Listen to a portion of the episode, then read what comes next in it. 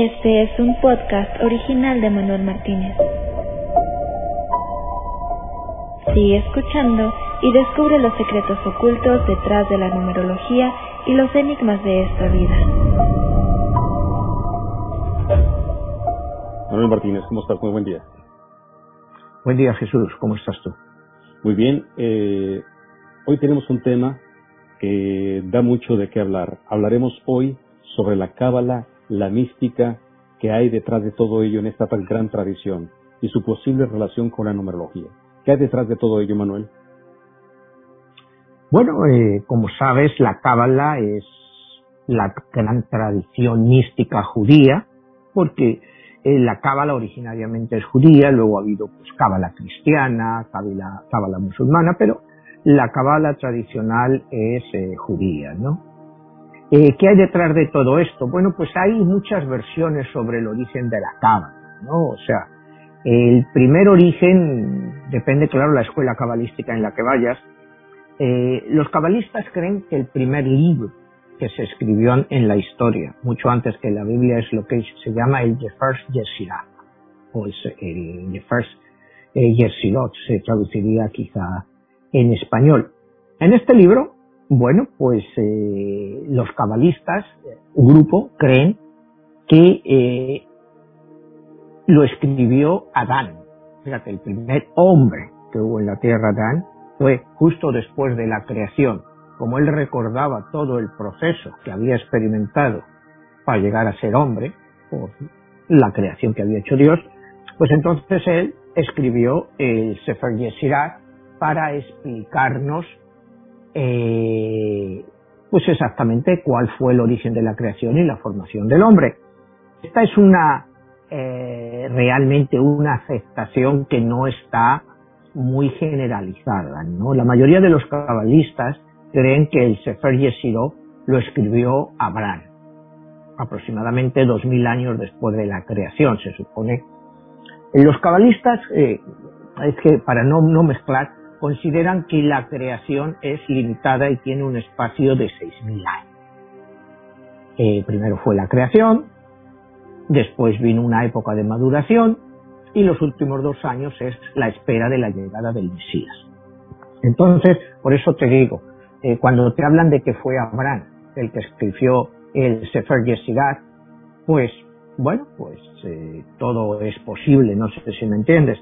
Y la cábala más tradicional que nosotros conocemos es la de el estudio del de, Pentateuco, o sea, los cinco libros de Moisés, eh, que es la Torá, eh, y que, bueno, le fue entregado a Moisés, se, supone que aproximadamente en el 1350 antes de Cristo, más o menos por la fecha debía de estar por ahí, y a raíz de ahí eh, se desarrolla un libro que lo comenta, eh, que es el libro del Zohar. El libro del Zohar o en español eh, se traduce como el libro del esplendor. Este libro técnicamente, también depende de las escuelas cabalísticas, ¿no? Se le atribuye a Simón Bar Yochai. Simón Bar Yochai es un judío de rabino judío estudioso del siglo II que se supone que él estuvo 13 años escondido en una cueva cuando huía de las persecuciones y entonces escribió el Zohar, que son los comentarios a la Biblia para entenderlo. Sin embargo, el libro no se da a conocer hasta el siglo XIII, alrededor de 1270. Y el libro se da a conocer en Guadalajara, España. O sea, el inicio de la Cabala actual que conocemos es un origen totalmente español, aunque en España pues prácticamente eso se ha desconocido.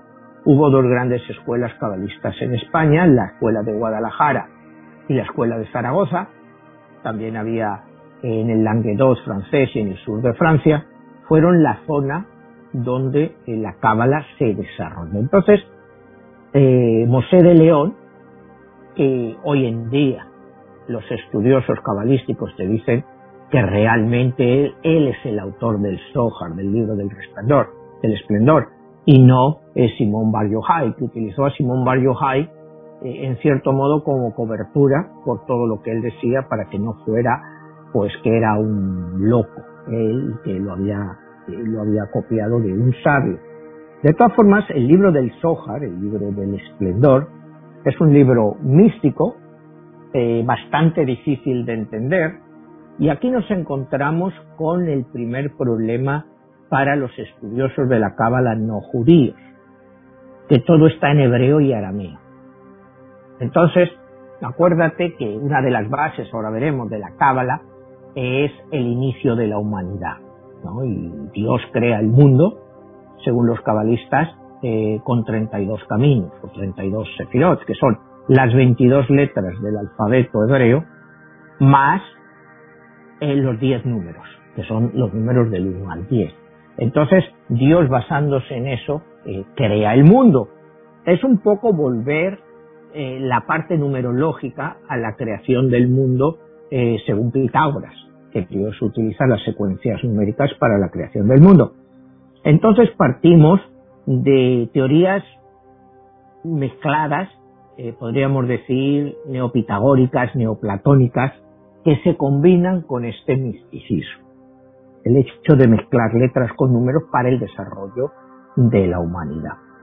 A partir de este punto, pues, eh, ¿qué es lo fundamental de la Cábala? Bueno, la Cábala lo que trata es, fundamentalmente, es de explicar eh, por qué el hombre, el ser humano, porque ellos sí creen en un ser humano, no, creen en un sapiens, o sea, primer, primer punto de la Cábala, todo es pura creación.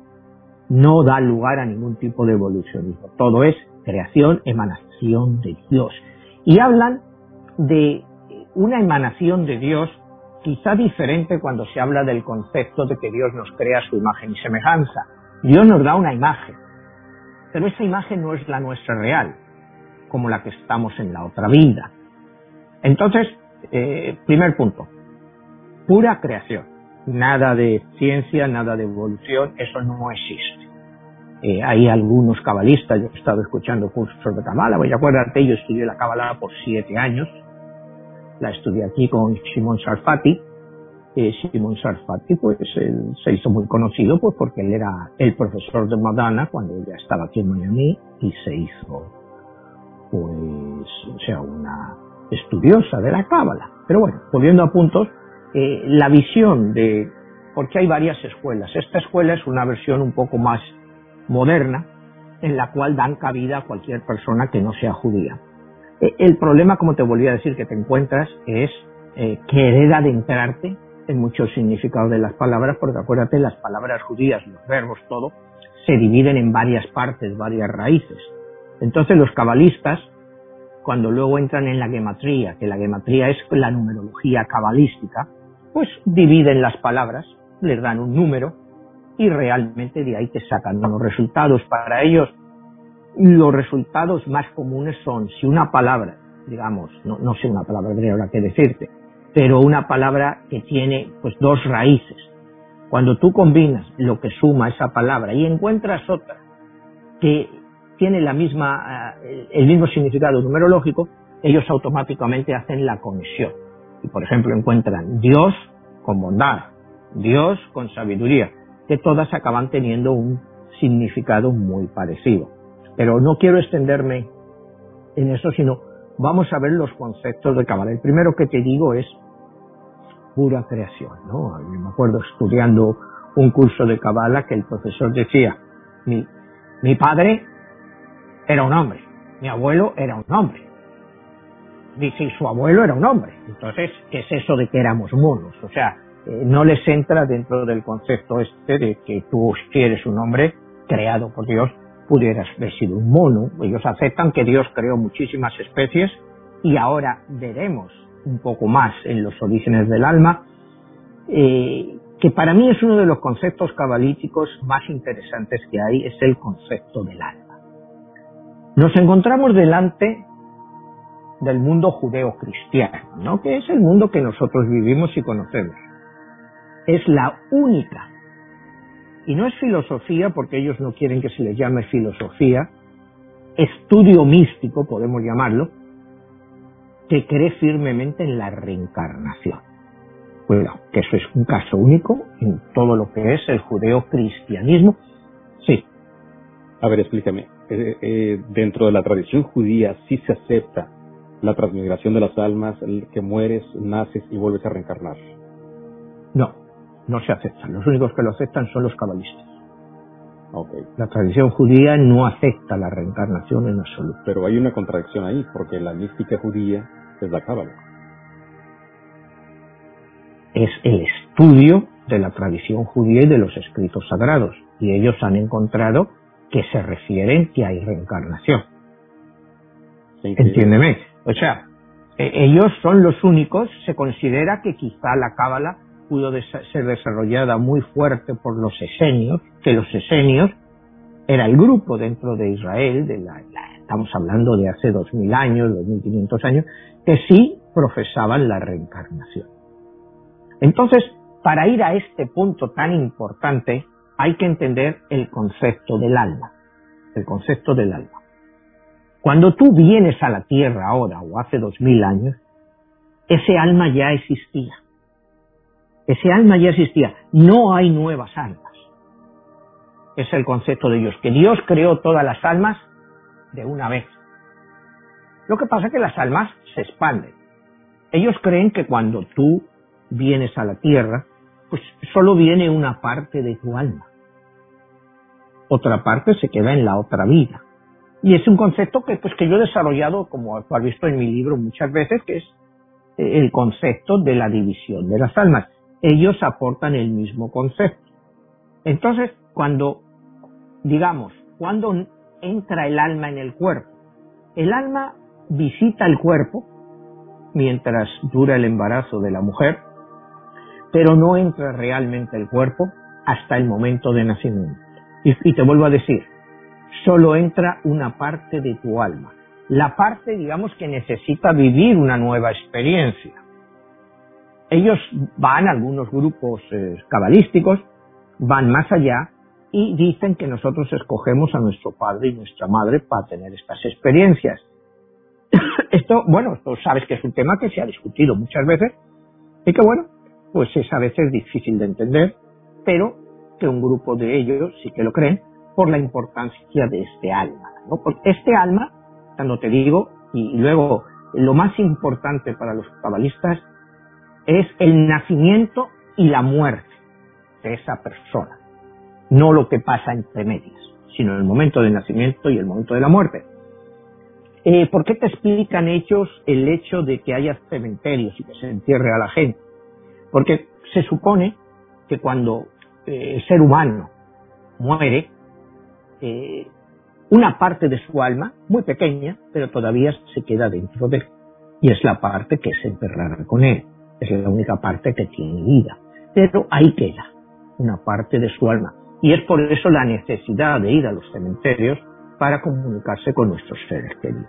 Pero esto es un concepto muy interesante dentro de la Cábala porque nosotros en el mundo cristiano, pues nunca habíamos pensado eh, que el alma pueda quedar dentro de un cuerpo ya inerme, ¿no? Ellos creen que una pequeña parte queda ahí dentro. Entonces, es por lo que ellos dicen eh, el visitar a los, o sea, los difuntos, ir al cementerio a visitar a tus seres queridos. Entonces, eh, partiendo de este punto, el alma es, por supuesto, la base fundamental de la vida. El cuerpo solo es un instrumento para los cabalistas. El alma es lo fundamental. Y este alma pues tiene unas características que la definen en los sefirot, ¿no? Es, es la estructura del alma. Como te decía, la primera eh, parte es, el alma es como una corona. Sí. perdón Manuel, los sefirot tienen que ver con el árbol de la vida. Exactamente. Es el árbol sefirótico. Pero ellos se lo aplican al alma. ¿Me entiendes? Porque los sefiros son las diez emanaciones espirituales que vienen de parte de Dios. Y automáticamente, pues nos van a influenciar en nuestra alma. ¿Me entiendes? El árbol de la vida son los diez sefirot y eso pues se va a aplicar a nuestra alma. Entonces eso... perdón, se traduciría sefirot como esfera, ¿verdad? Sí, se puede traducir como esfera. Pues como el Sefirot, la mayoría te lo traducen como Sefirot, o sea, tienes que entender así, ¿no? O sea, el Sefirot sí es como una esfera, un área, un área que aplica, ¿no? Y, esos Sefirot son los que van al alma, que es el, eh, eh, bueno, en, hebreo sería Keter, que es la, la corona, que es lo que ellos denominan la providencia equilibrante. Lo segundo sería el Hotma, que es la sabiduría. El tercero sería el Bina, que es la inteligencia siempre activa.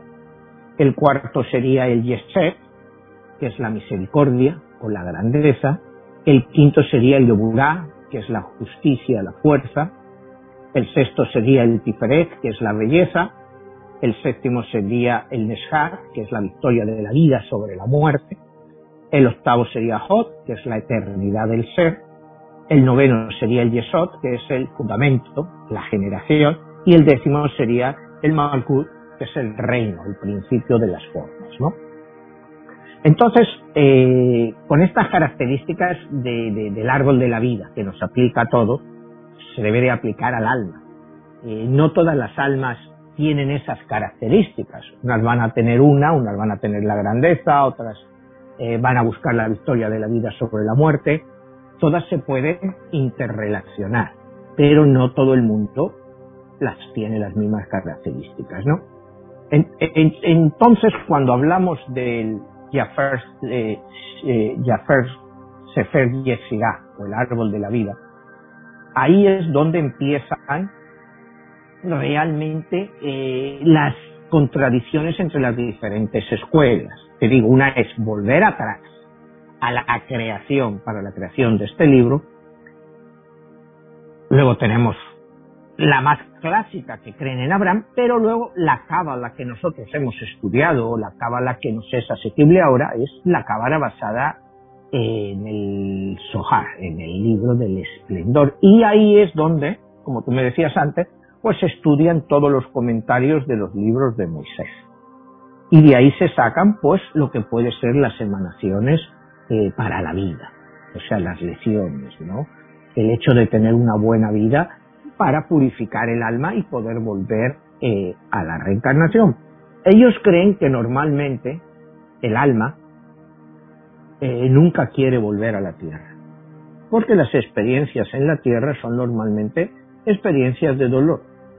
Entonces, prácticamente muchas veces esas almas tienen que ser obligadas por el Creador para que vuelvan. Porque cuando están en la otra vida, las almas saben que venir a esta tierra pues es un mundo de sufrimiento para la mayoría de la gente. Esto no es una cosa fácil para nadie. Entonces las almas se resisten, no quieren venir. Entonces, bueno, pues el creador, pues, en cierto modo, las obliga a seguir teniendo experiencias. En este punto, en este punto que vamos, es eh, cuando entra en contacto lo que es la luz, lo que la cabala recomienda, pues lo que es la meditación cabalística que es una meditación muy profunda y en el cual se requiere, cuando tú logras entrar en un estado profundo de meditación, tu alma abandona el cuerpo y va a conectarse con la luz, porque necesita regenerarse.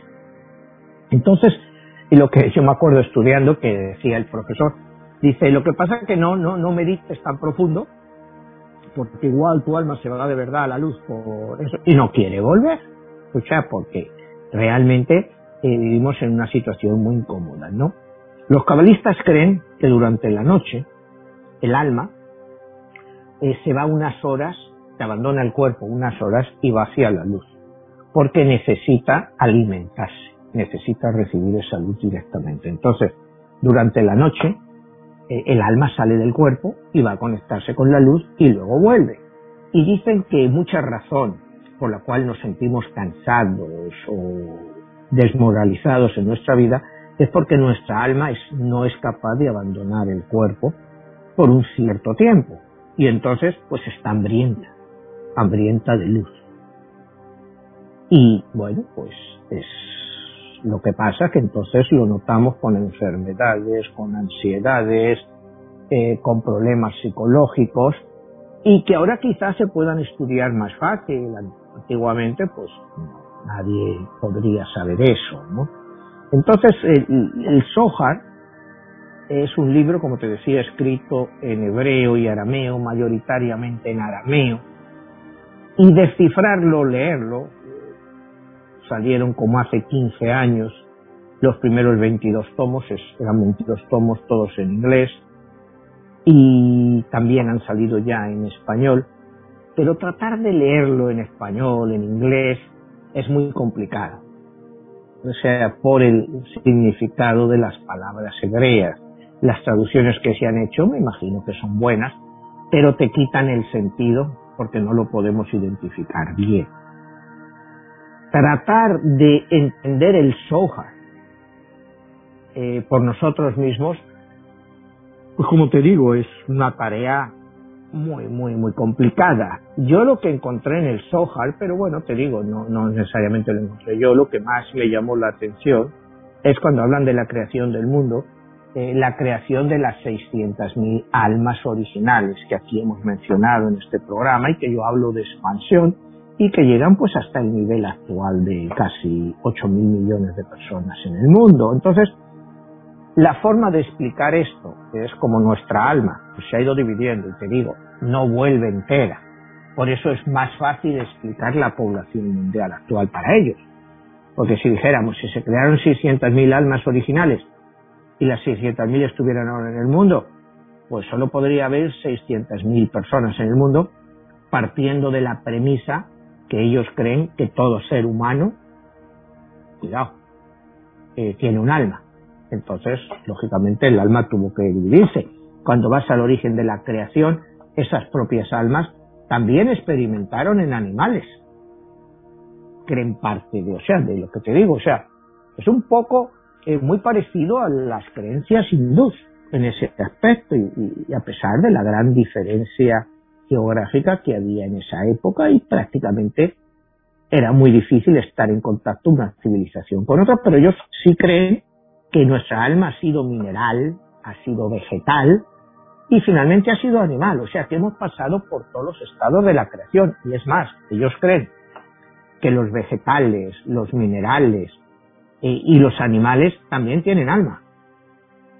Quizás residuos de nuestra alma primaria que se quedaron allí, igual como te digo que dicen que una persona que ha fallecido tiene una pequeña parte de su alma que se ha quedado con él, pues eh, una parte de nuestra alma que experimentó con vegetales, con minerales o con animales, pues sigue ahí dentro. ¿Entiendes? Todo esto son discusiones quizá filosóficas que, bueno, pues eh, cualquier persona podría discutir, pero son bases fundamentales para el entendimiento de lo que es la cábala.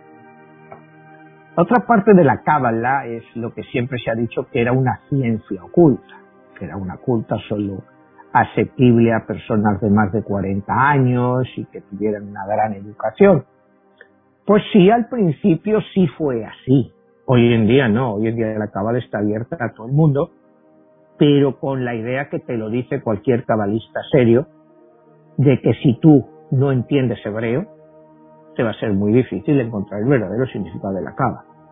¿Por qué habría esta situación? ¿Hay algún peligro por desencadenar ese tipo de conocimiento, algún tipo de energía? Pues no lo creo. Lo que pasa que eh, lo que ellos no querían era confundir a la gente.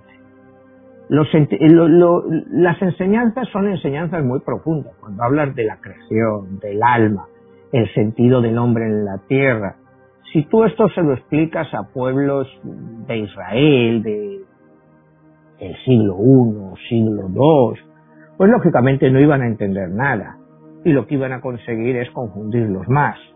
Entonces preferían que esto solo fuera enseñado a personas que tuvieran, te digo, ya más de 40 años y una gran educación. Les iba a ser difícil también entenderlo, pero iba a estar mucho más dentro de un área comprensible que te digo, a un campesino o a un mercader. O sea, no, no tenían capacidad para entender este misticismo. Entonces es por lo que se mantuvo, en cierto modo, limitada a ciertos grupos. Te digo, lo que nos queda es, quizás fue los esenios, los que más practicaron estos eh, siglo I, siglo II, los que más lo hicieron, ¿no? Y, el fenómeno de la cábala es que permanece escondida por 11 siglos.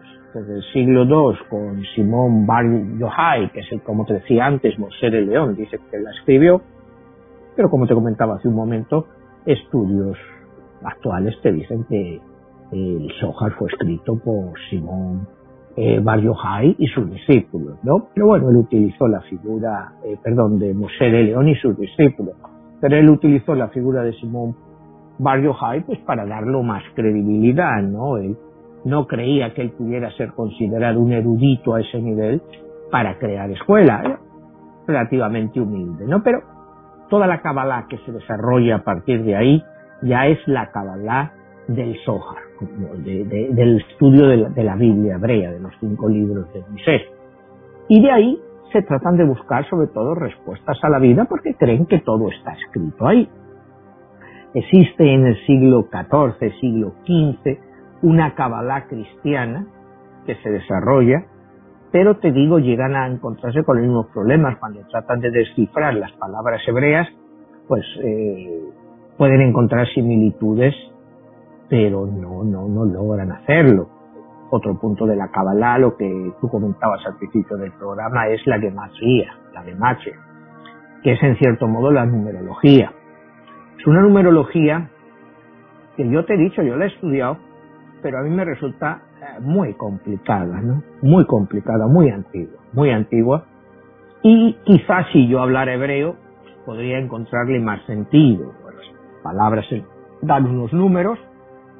Acuérdate que otra complicación es que el hebreo escrito no utiliza vocales, son puras consonantes, o sea, el origen del mundo, como te decía, según los cabalistas, fue creado. Dios creó eh, todos los caminos y la creación a través de las 22 letras del alfabeto hebreo, que son todas consonantes, y en los números del 1 al 10. Entonces, imagínate, sin consonantes, eh, tendrías que descifrar cada palabra y todos los verbos que a su vez se van haciendo eh, parte de esta palabra. Entonces lo que ellos hacen es desmenuzan las palabras, las dan un número, ese número al final pues, tiene un significado, puede ser 100, 70, 50. Entonces, bueno, mm, yo la he estudiado, como te digo, no he encontrado nunca nada que a mí me haya podido servir, quizá por mi propia ignorancia. Yo no he descubierto eh, ninguna profecía cabalística de algo que iba a venir. Ellos tienen una cabalá profética también, pero es, es siempre las mismas cosas, ¿no? Que si desaparición del pueblo judío, cautiverio, en fin, eh, eh, cosas que a mí eh, personalmente no me dicen nada porque eran cosas que pasaban continuamente.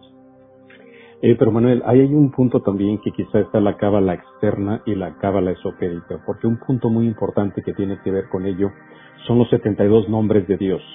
Y aparte, el nombre impronunciable de Dios, que tiene que ver con el llamado tetragramatón, que es el impronunciable, porque esa es la parte ya donde se puede hablar, que bien lo dices, que quien sabe posesionar las frecuencias numéricas, las vocales, puede desencadenar tal nivel de energía y pues se vuelve parte de la creación. De hecho, en la parte cabalística, una de las cosas que más ha llamado la atención durante muchos años en Europa ha sido la creación del ser humano que se puede convertir como, como Dios, y en este caso es el golem. En este caso es a donde se genera una figura y se le ponen ciertos caracteres este, eh, hebraicos o místicos y le pueden dar vida a esa parte porque tiene que ver con la cábala. Entonces, ¿no será que esa parte misteriosa de la cábala eh, radica en que si la pones al público le estarías dando pues unas herramientas que los podrían convertir en dioses, en seres que pueden crear y destruir? Bueno, mira, eso es al fin y al cabo lo que hoy en día pues busca la ciencia, ¿no? Que seamos inmortales, que seamos capaces de hacer eso. Pero no, yo, yo creo que el significado final o el significado más claro de la cábala es la relación entre Dios, eh, que es un ser infinito, y el hombre que vive en un universo que es finito. Es cómo eres capaz de llevar a cabo esa relación. Yo creo que ese es el fin fundamental de la, la cábala y entender su posicionamiento eh, en este mundo. Lo que me refiere es del golem y de llegar a ser dentro de la cábala, pues igual hay alguna escuela extremista de la cábala que puede tocar ese tema, pero las escuelas más tradicionales no hablan de eso porque el hombre en ningún momento se puede asemejar o querer tener, eh, no sé, la, la facultad de ser como Dios. Eh, eso es una de las primeras cosas que ellos machacan. Dios es infinito e indescifrable y nosotros pues, somos seres perecederos y muy limitados. Entonces, era todas esas historias del golem y eso, pues sí, yo creo que un poco como parte de la ciencia ficción que puede rodear a todo esto, pero la realidad de, de las enseñanzas cabalísticas es una enseñanza puramente espiritual. En muchos aspectos, pues yo te diría, muy parecida al budismo, en muchos aspectos. O sea, el hecho de la meditación, el hecho de la reencarnación.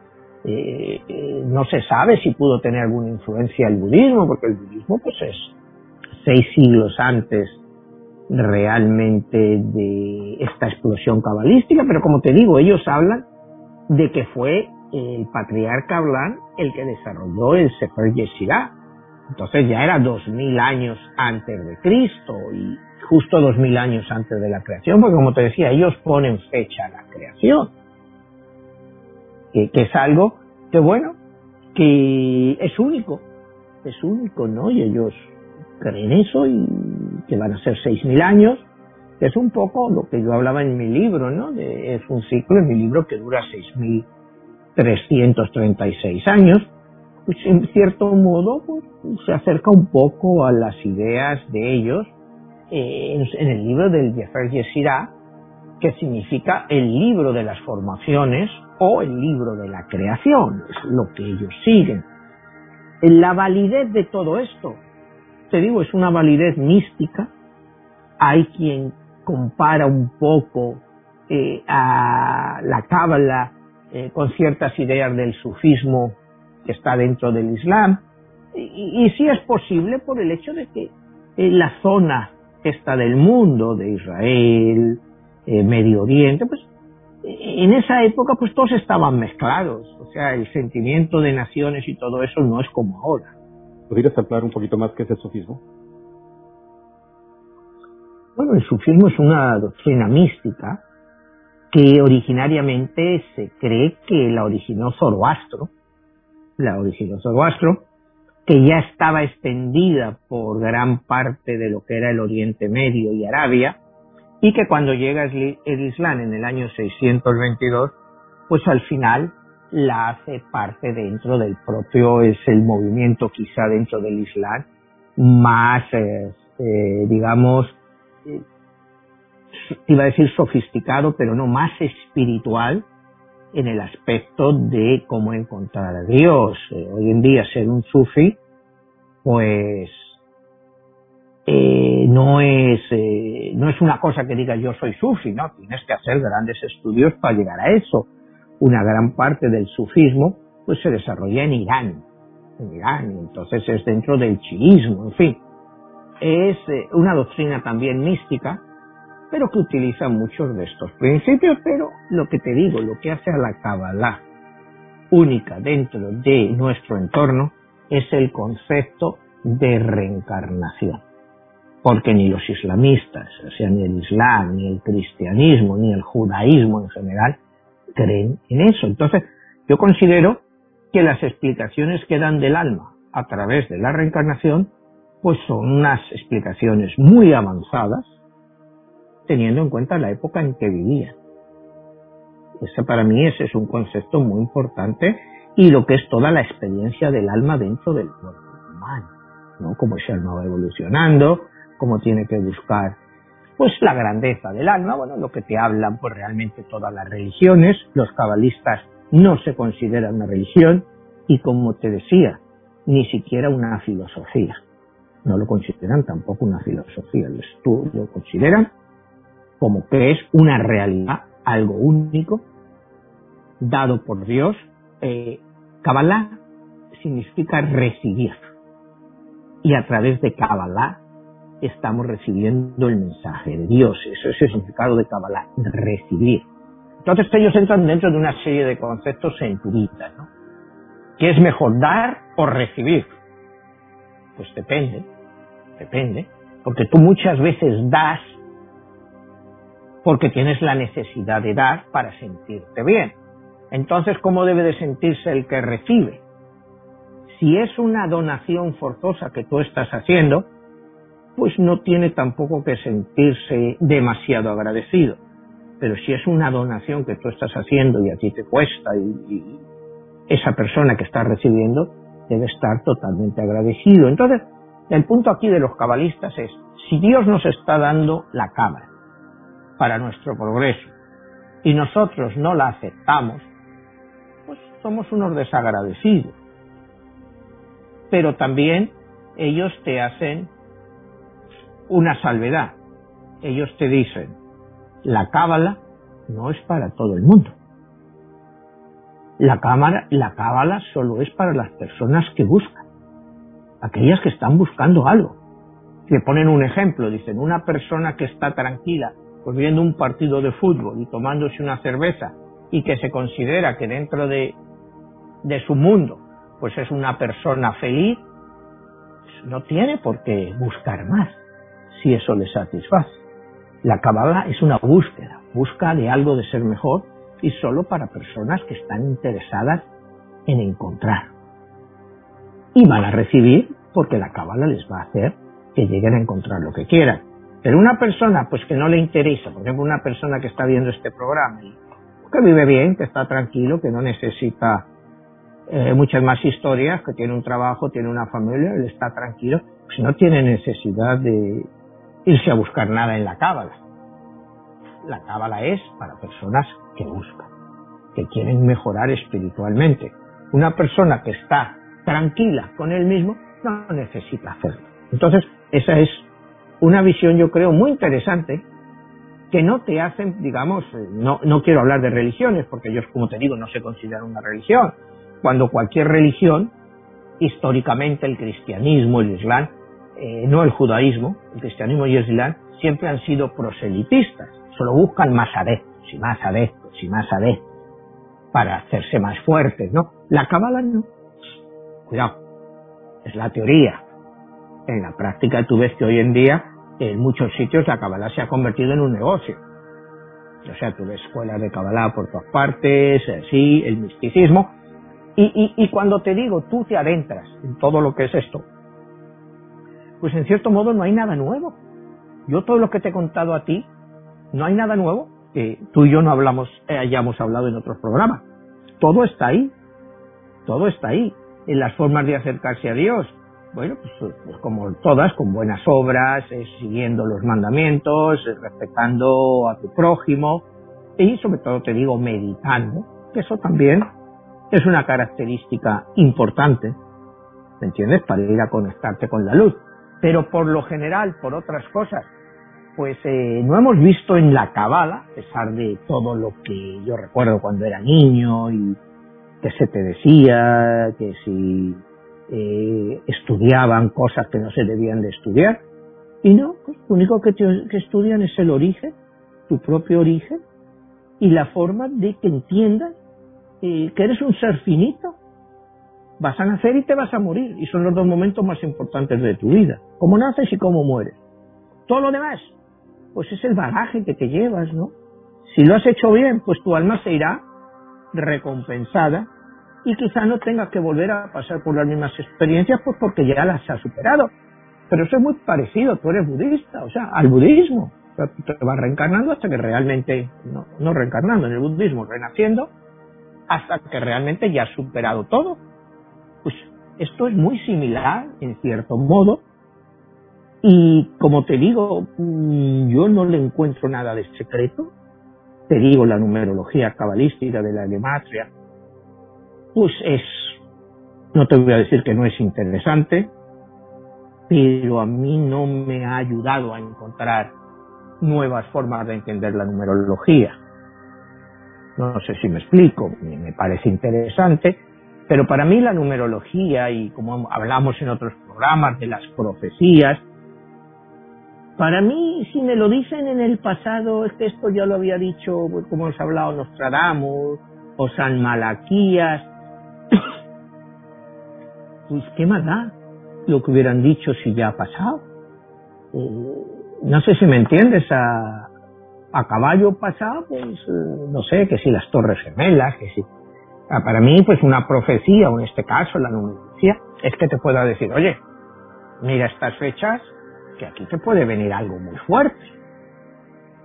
Eh, para mí eso sí sería, pues, no sé, ya no llamarlo ciencia o disciplina, que puede resultar interesante. A mí, te digo, que me vuelvan con cosas del pasado, pues no me, no me arregla nada.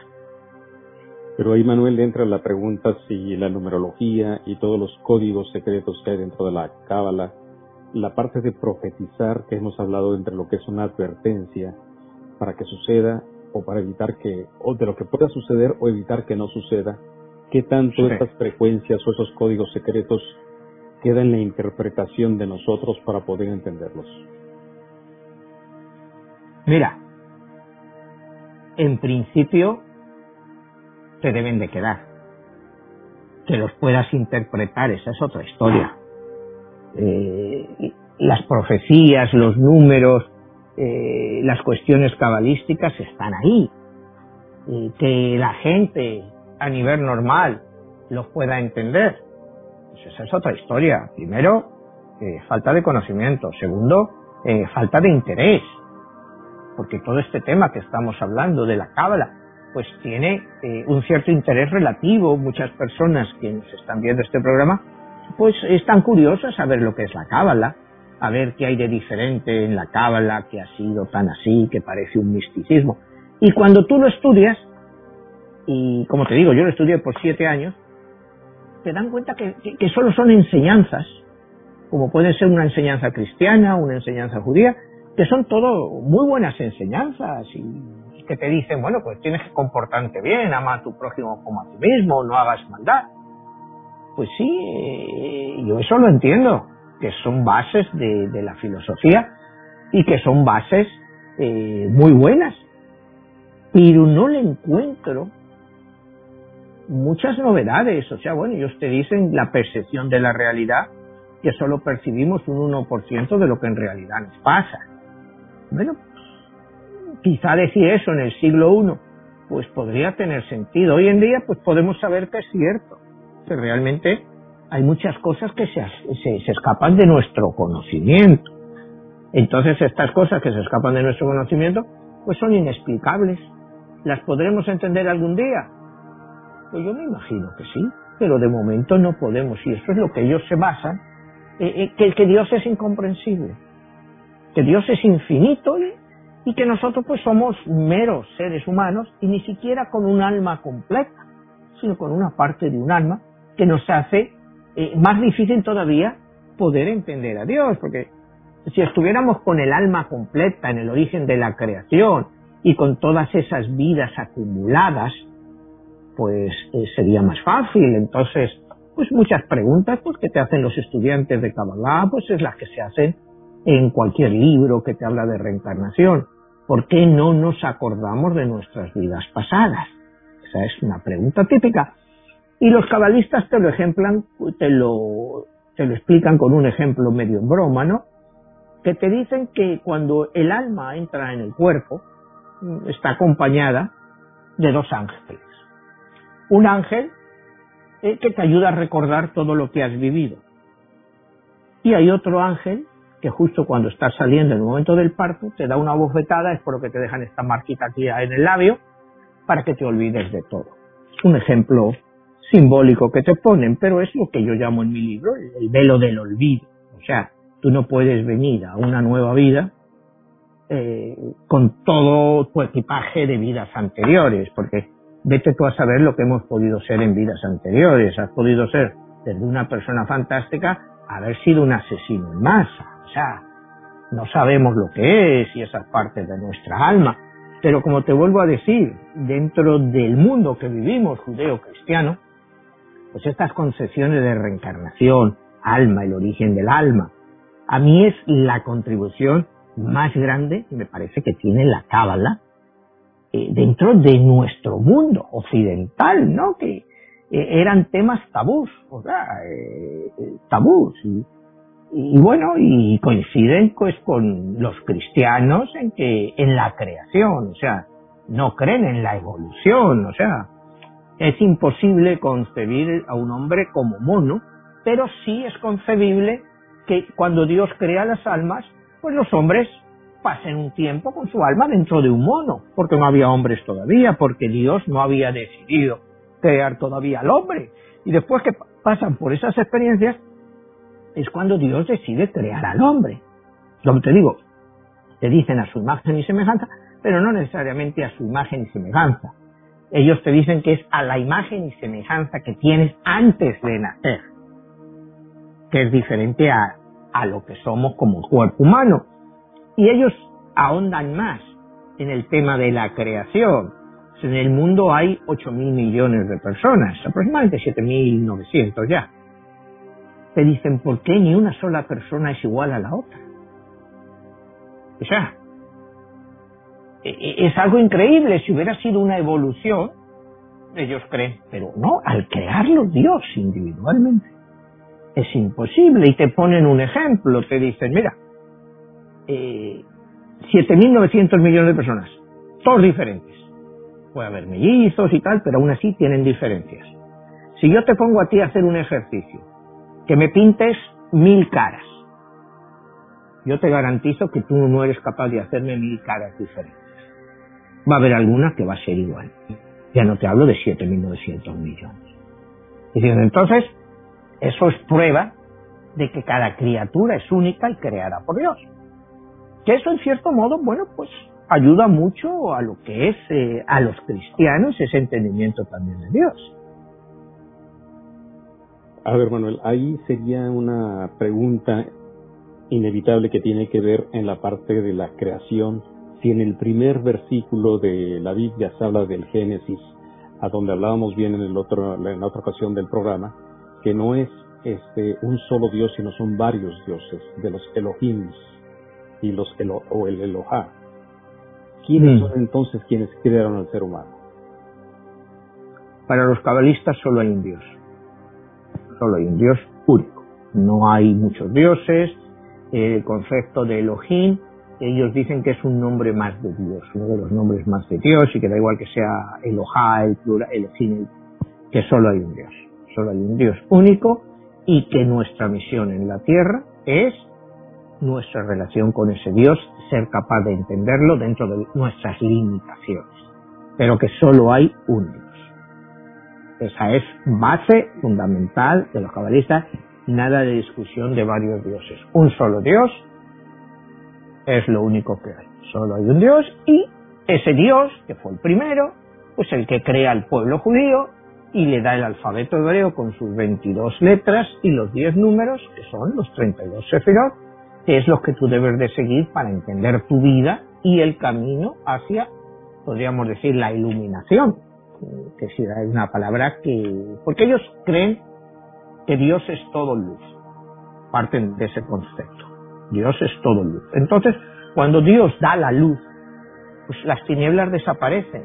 Y eso no quiere decir eh, que no haya mal, ¿no? Por ejemplo, hay un ejemplo que te dan los cabalistas, ¿no? Eh, que dicen eh, que el diablo pues, está suelto en la tierra y al diablo le dan un número que es 364 y dicen que el único día que no está en la tierra es durante el día de la expiación que tienen los judíos. Ese día sí puedes hacer todo lo que puedas para librarte del diablo, pero por los otros 364 días, pues el diablo está por la tierra y está tratando pues de destruir a lo que son los hombres y alejarles de Dios. ¿Me entiendes? Eh, eh, es que entender lo que es el concepto de la cábala medieval con la cábala actual. Eh, es muy diferente, ¿no? Porque hoy en día los cabalistas actuales pues tratan de, hacerte entender esto, pues como te estoy hablando yo, de una forma mucho más asequible para los profanos. Como te digo, son gente que hoy en día, pues mucha gente que está buscando cosas y, la Kabbalah pues es, eh, es una cosa que está en el medio y que pues ha tenido bastante gente pues que se ha ido adhiriendo, pero al final lo que van a encontrar pues es lo que te digo, o sea, son enseñanzas, enseñanzas no van a encontrar ningún secreto original, por ejemplo, para mí uno de los mejores conceptos dentro de la Cábala es lo que ellos llaman el pan de la vergüenza. El pan de la vergüenza, de verdad, es para mí un concepto impresionante. Quiere decir que cuando tú estás dando a alguien que no se lo merece, estás dando algo, esa persona, ese alma, eventualmente se va a volver contra ti. Porque sabe que no se lo merece y va a tratar incluso de destruirte. Y es el caso eh, de que si tú tienes a una persona en un trabajo y que es un vago, que no funciona, y que lo mantienes por pena, esa persona se va a volver contra ti. En un caso eh, de un amigo tuyo que, que, le estás siempre ayudando, le estás dando dinero, pues porque no encuentra trabajo, ¿no? Eventualmente se va a volver contra ti. Porque va, o sea, porque sabe que no se lo merece. Entonces eso se acaba volviendo contra ti, es lo que ellos dicen, su alma se vuelve contra tu alma porque sabe que le estás dando algo que no se lo merece, es lo que yo llamo el pan de la vergüenza, eh, para él es una vergüenza estar recibiéndolo constantemente. Entonces va a llegar un momento en que tenga que romperlo. Y cuando lo rompa va a ir contra ti. O sea, eso me parece un concepto eh, muy avanzado, muy avanzado, ¿no? No sé si se estudia en psicología o algo así, pero me parece eh, muy bueno y lo, hemos visto en nuestra vida, ¿no? Nos pasa con algunas gentes a los que más has ayudado y que eventualmente se vuelven contra ti. O sea, tú no sabes por qué, pero está ayudando y de repente se vuelven contra ti. Pues es eso, es porque les estás dando mucho más de lo que se merecen y el alma no lo puede aguantar.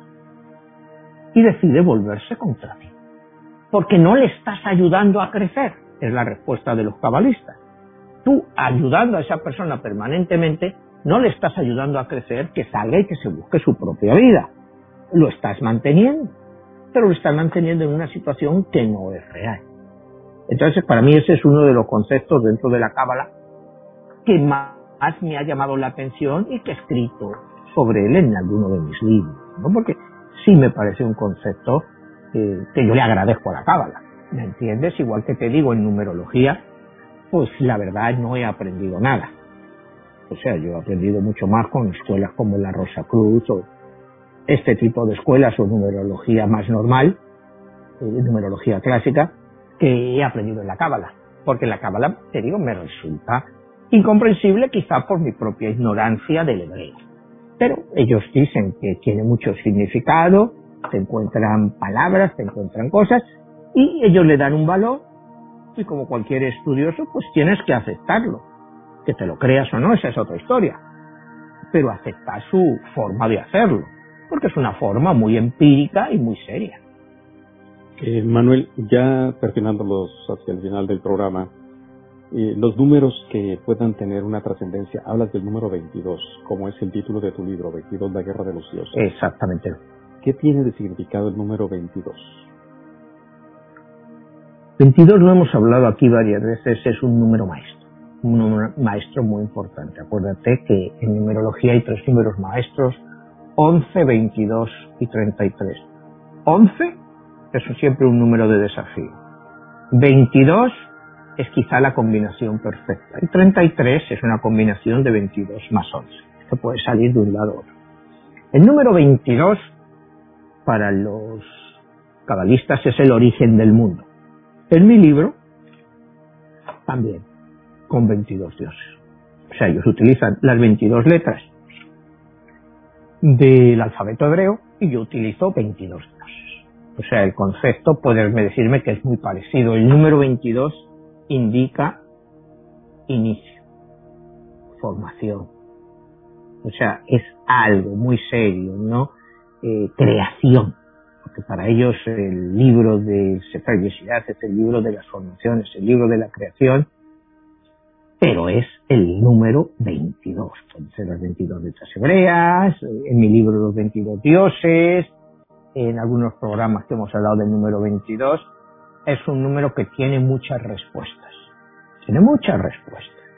Entonces, pues es curioso, te digo, que ellos escogieran eso como el inicio del mundo, ¿no? Las 22 letras de, o sea, que las 22 letras, el alfabeto hebreo, se lo dio Dios.